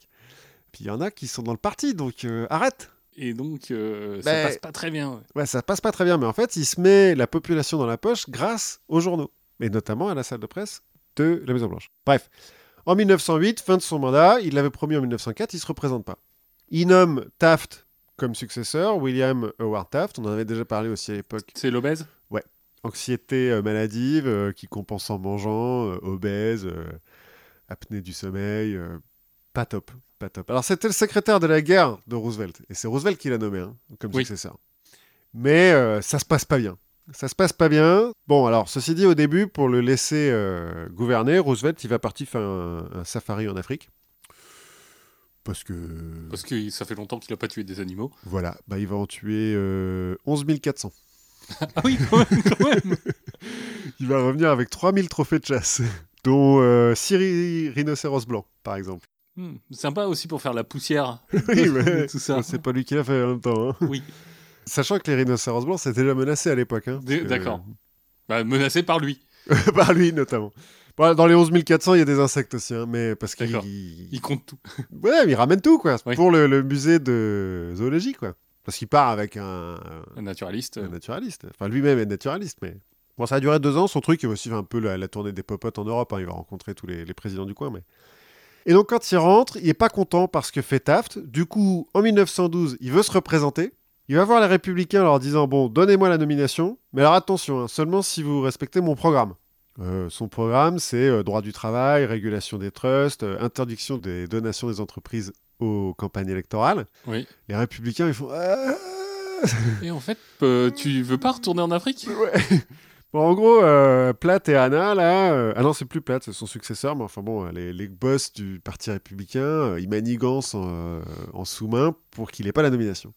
Roosevelt dit Pas plus que c'est comme ça, je vous emmerde, je crée mon propre parti. Il crée le Parti progressiste et il se présente quand même. Pendant la campagne en 1912, il va se faire tirer dessus. Bon.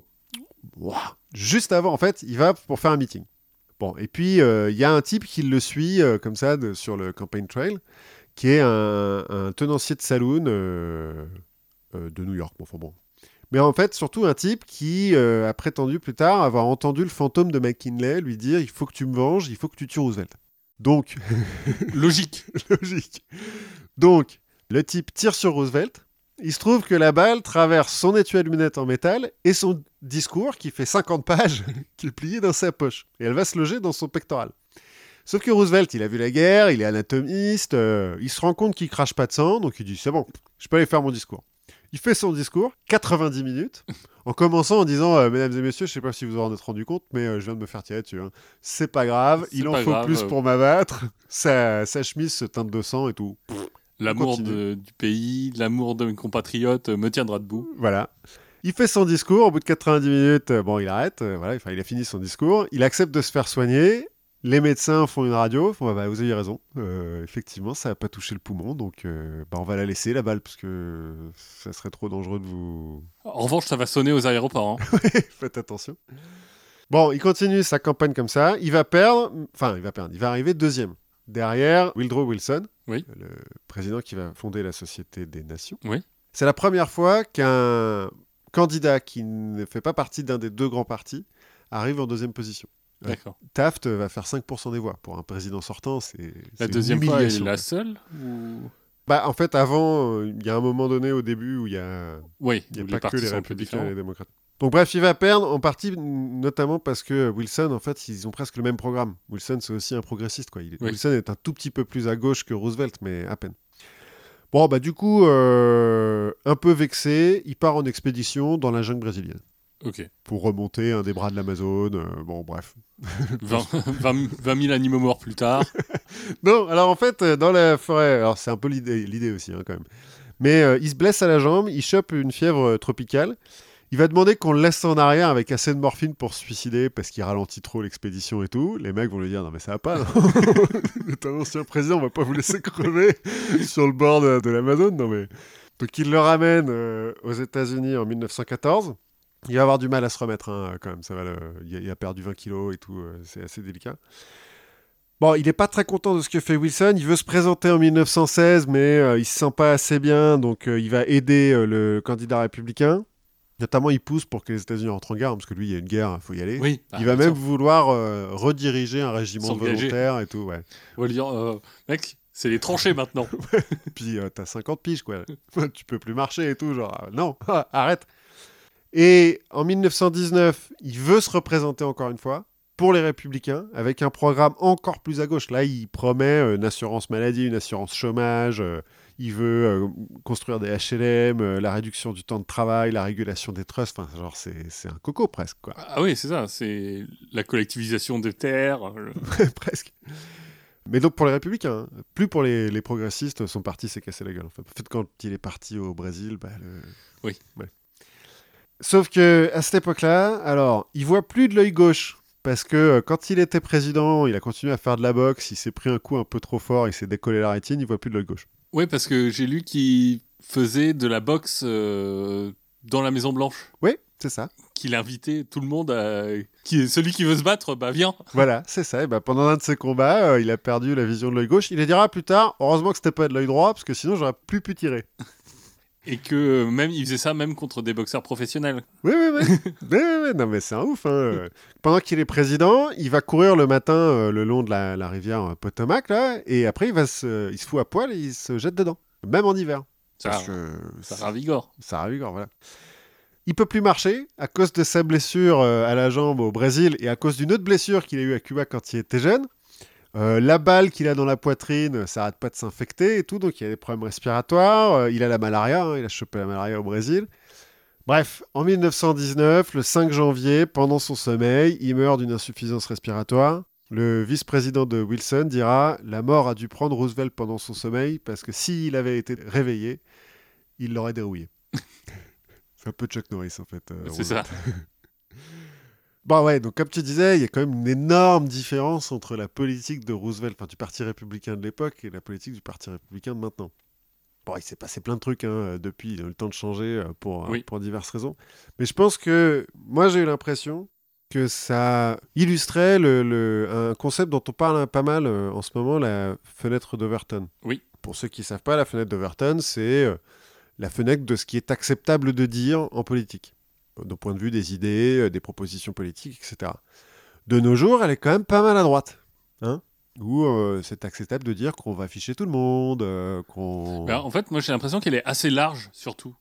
Elle est assez... Oui, peut-être. Parce que c'est dans le même temps acceptable de dire qu'on va afficher tout le monde, qu'on va plus avoir le droit de mettre des vidéos de policiers euh, et, et tout ça, que d'un autre côté, on parle de revenu universel, euh, Ouais, qui, est, qui est dans la fenêtre d'Overton, même si c'est pas réalisé. euh, Dans, dans l'échelle d'Overton, en fait, il y a ce qui est acceptable, ce qui est encore un peu. alors, je me souviens plus des termes qu'il utilise, mais encore un petit peu euh, discutable. Enfin, discutable, vu comme euh, extrême, euh, et puis ce qui est complètement extrême. Enfin, Il y, a- il y a trois ou quatre échelons comme ça. Je trouve que le revenu universel est encore, par les, les commentateurs politiques, les responsables politiques, présenté comme oui, c'est ça, vous rêvez, les gars. Quoi. oui, sauf que ça a été pour le coup porté à la- Ça a été la- porté pendant une- pendant un- par un candidat, vrai. par un candidat qui était censé à l'époque être un candidat majeur. C'est vrai. Euh, à la présidentielle, qui a été porté aux primaires euh, américaines, euh, qui été- Ouais, ouais, c'est vrai. C'est vrai que ça, ça, Enfin, ça s'ouvre un peu mal. En, en fait, j'ai l'impression que la- aujourd'hui, du fait d'a- d'avoir un président censément centriste, ou en tout cas de centre droit, qu'on a du coup une fenêtre d'Overton qui s'élargit parce que les oppositions sont à la fois à droite et à gauche. Ouais, c'est possible. En tout cas, à l'époque, même le parti de droite fait des trucs vachement à gauche. Euh, là, tout, tout ce que j'ai dit, euh, ça s'attaque réguler les trusts. euh, Mais à empê- l'époque, c'est les partis de droite, les républicains? Oui, c'est quand même le parti de droite. C'est-à-dire que les, les, les Les démocrates. démocrates. sont limite du socialisme. D'accord. Il y a une différence, c'est plus sur le sociétal. C'est-à-dire que les démocrates sont vachement bien implantés dans le sud. Oui. C'est au moment de Wilson qu'ils vont commencer à parler de droits civiques pour les Noirs, ce que Roosevelt, par exemple, ne veut pas entendre parler. Pas qu'il est profondément raciste, mais il dit, euh, il y a une citation, il dit bon bah l'homme noir est sur le continent américain, on peut pas le tuer, on peut pas le virer, donc euh, ce qu'il y a de plus chrétien à faire, c'est de le considérer comme quelqu'un de normal. Ce qu'il va pas tout à fait faire. Il va aussi dire sur les C'est toujours les 3 cinquièmes. les 3 cinquièmes. Bah, en fait, il y a eu un, il y a un problème euh, pour les États du Sud, notamment qui, au moment de l'esclavage et qui s'est poursuivi un peu après, c'est que ils ont un souci, c'est qu'ils ont une population qui est majoritairement faite d'esclaves. Hmm. Les esclaves sont les plus nombreux. Et donc, ça pose un problème parce que quand tu vas faire le recensement et quand tu vas faire la démocratie américaine, qui est-ce que tu considères? Mhm. Est-ce que tu considères les citoyens ou est-ce que tu considères la population? Et, euh, et en fait, il va y avoir une sorte de compromis qui va être poussé par les États du Sud, qui va dire, en fait, on compte les esclaves comme 3 cinquièmes d'un citoyen. Ouais. Parce que pour eux, sinon, ça aurait été compliqué d'avoir un, un semblant de pouvoir. Et en fait, c'est une, là aussi, c'est une concession qui leur a été faite. Et c'est pour ça qu'aujourd'hui, même les députés aux États-Unis, ils représentent la population locale. Mhm. Même s'ils sont élus par les citoyens, le- leur poids démographique est déterminé par l'ensemble de la population, Ouais. y compris les immigrés. Ouais, ceux qui n'ont pas le droit de voter. Voilà. Et c'est pour ça qu'il y a toutes ces questions autour du recensement et de la question est-ce que vous avez la citoyenneté? Est-ce que euh, les immigrés illégaux sont quand même censés compter dans la le, dans le recensement et dans le poids des États euh, les uns par rapport aux autres Bon, lui, euh, il va pas trop s'engager hein, pour le- les droits civiques des Noirs.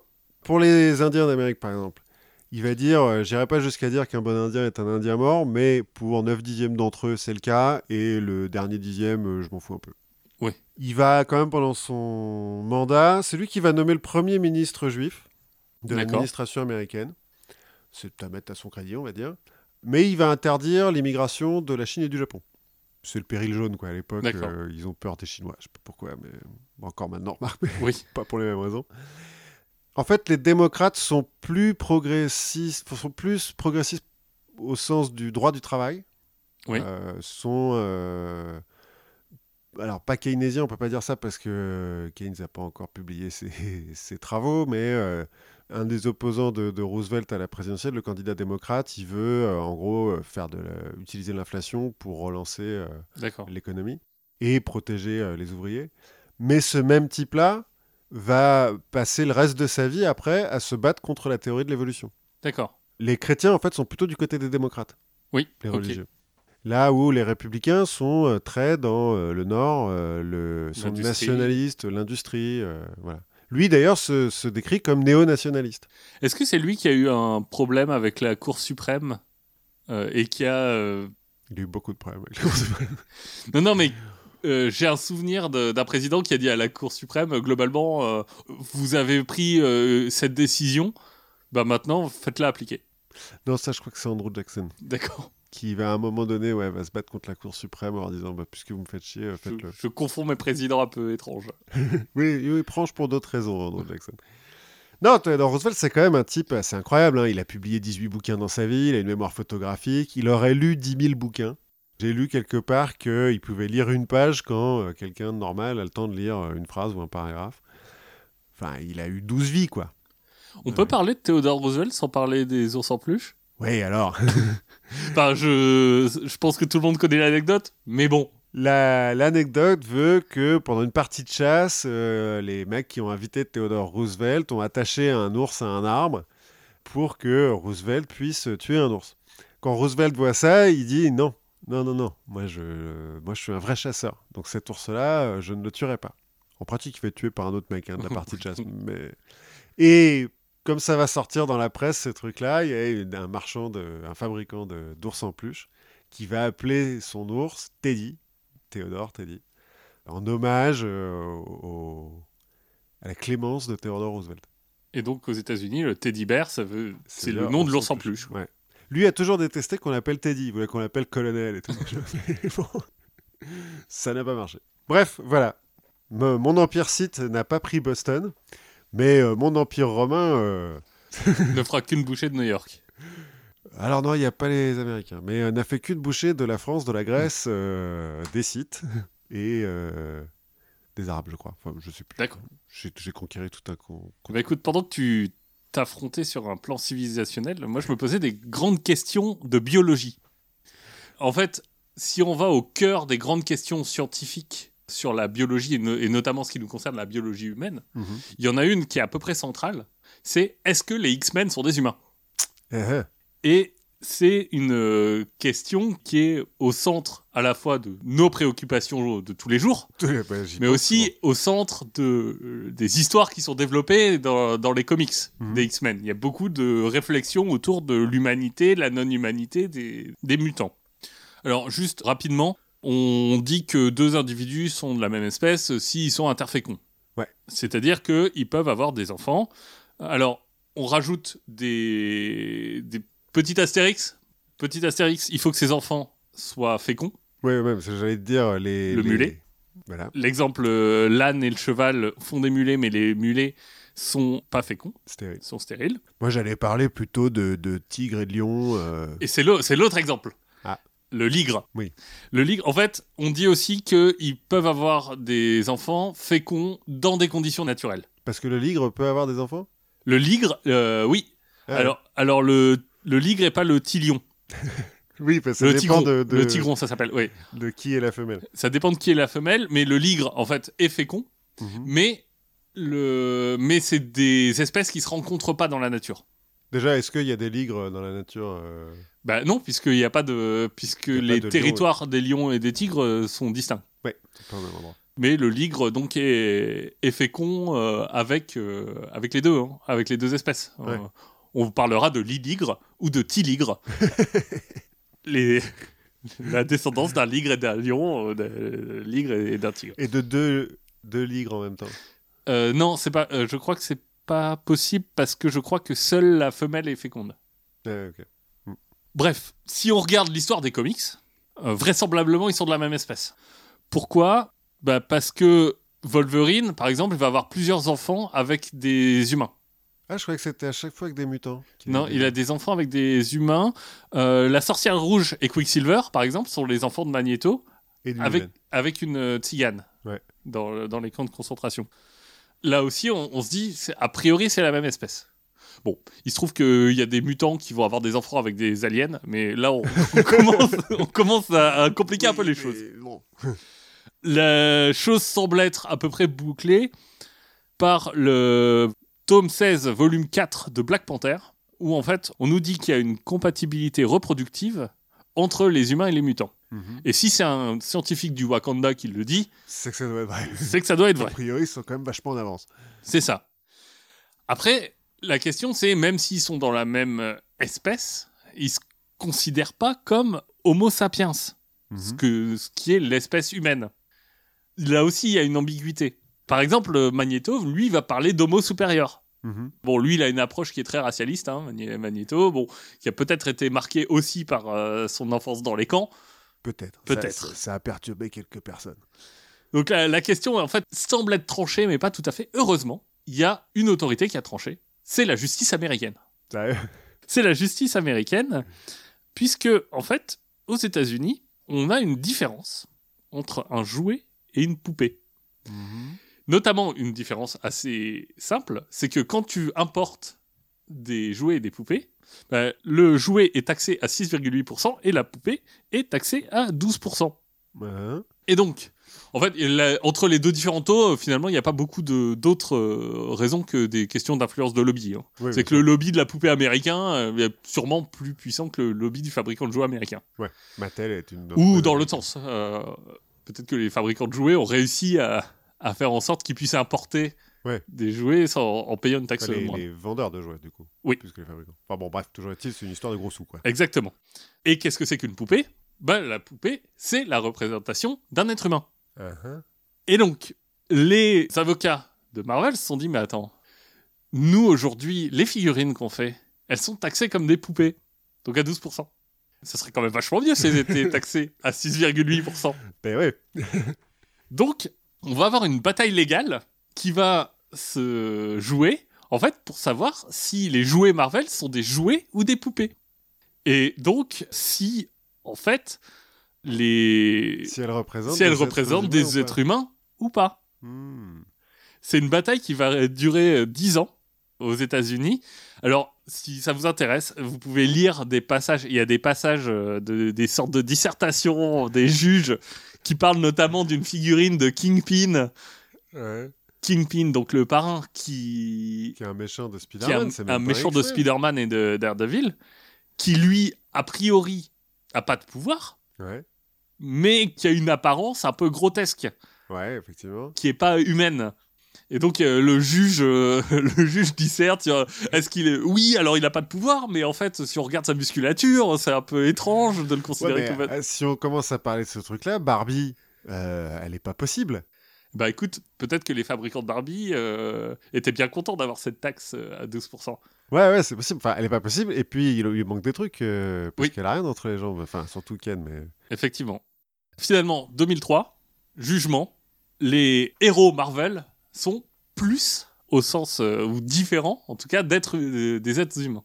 Donc, c'est plus des humains. Donc c'est pas des humains. Donc ils peuvent ta- être taxés à 6,8%. Même ceux qui n'ont pas de pouvoir. Même ceux qui n'ont pas de pouvoir. Même ceux qui n'ont pas de pouvoir, ils parlent du chasseur notamment, Mhm. et ils parlent de sa musculature qui est euh, extraordinaire. C'est vrai qu'il n'y a pas de. et alors, comment il s'appelle Fury? C'est un humain normal.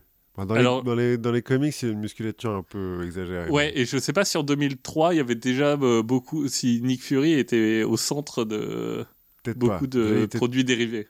Peut-être qu'il était encore blanc. Parce qu'à la base, il est blanc quand même. Oui. Et puis, il a des cheveux. C'est ça. Le problème, c'est que donc maintenant on sait, la justice a tranché, les mutants sont pas humains. Le problème, c'est que ça va pas très bien avec euh, toutes les histoires qui sont racontées par Marvel où, où ils mettent en avant justement l'humanité. Ce qui fait qu'en fait, Marvel s'est fendu d'un communiqué de presse Mhm. à l'époque pour dire nos héros sont humains, mais avec des capacités surhumaines. Ce qui en fait. Ouais, ok, bon. Voilà. En gros, grâce à la justice américaine, on sait maintenant où placer les, euh, les X-Men et les mutants et les héros de Marvel en général dans la biologie humaine. C'est-à-dire qu'ils sont pas dans l'espèce. Exactement. Eh ben, pas mal. Moi, j'avais euh, trouvé un truc où je me suis dit, waouh, super, ça a fait un super sujet. L'origine de l'expression hangover en anglais, qui veut dire gueule de bois. Oui. Où j'ai lu euh, par hasard que ça venait de l'Angleterre victorienne, où pour euh, un ou deux pennies, Mhm. les marins pouvaient louer un bout de corde pour dormir pendu dessus. D'accord. En gros, imagine une corde euh, accrochée au mur, euh, tu vois, à, je sais pas, à hauteur de, de ceinture, quoi. Mhm. Et puis, bah, tu te plies dessus et, et puis tu dors comme ça, donc pendu, hang, over, au-dessus de la, de la corde. On peut imaginer que pour dormir dans ces conditions, il vaut mieux euh, avoir un peu picolé, quoi. Faut avoir sacrément envie de dormir. C'est ça. Puis il faut être salement pauvre. Je m'imaginais qu'il y aurait plein de trucs à dire sur la pauvreté euh, de l'Angleterre victorienne. Alors oui, il y a plein de trucs à dire sur les, les conditions des marins et des pauvres de manière générale pendant l'Angleterre victorienne. Sur le chanvre. Sur le chanvre, les cordes et tout, machin. Et puis, donc je me suis dit, bah, je vais faire un peu des recherches parce que euh, il suffit pas de lire quelque chose. À la confiture, on, On creuse, quoi, on pousse. Premier truc que je trouve, un type qui dit non, non, ça n'a rien à voir. euh, hangover, ça vient des trucs euh, qui restent pendus, euh, qu'on a laissés pendus et qui moisissent. Donc, euh, mon anecdote de départ était fausse, donc euh, ça m'a coupé l'herbe sous le pied Merde. et je n'ai, ben, je ne vais pas plus loin que ça. Mais on a appris quand même que pour deux pennies à l'époque, tu pouvais euh, louer un bout de corde C'est ça. pour dormir sur un bout de corde. Bah, on a appris plein de trucs. On a fait. appris plein de trucs. On a appris plein de trucs, on va continuer. D'ici à la prochaine fois, bah, Mhm. laissez-nous des messages, euh, continuez à nous dire que vous nous trouvez géniaux, euh, laissez-nous des avis, des étoiles, euh, tout ce qu'il faut, écoutez plein d'autres podcasts, restez encore vigilants Ouais, faites attention, lavez-vous les mains, ne... n'embrassez pas tout le monde dans la rue. et à la prochaine fois. C'est ça. À la prochaine fois.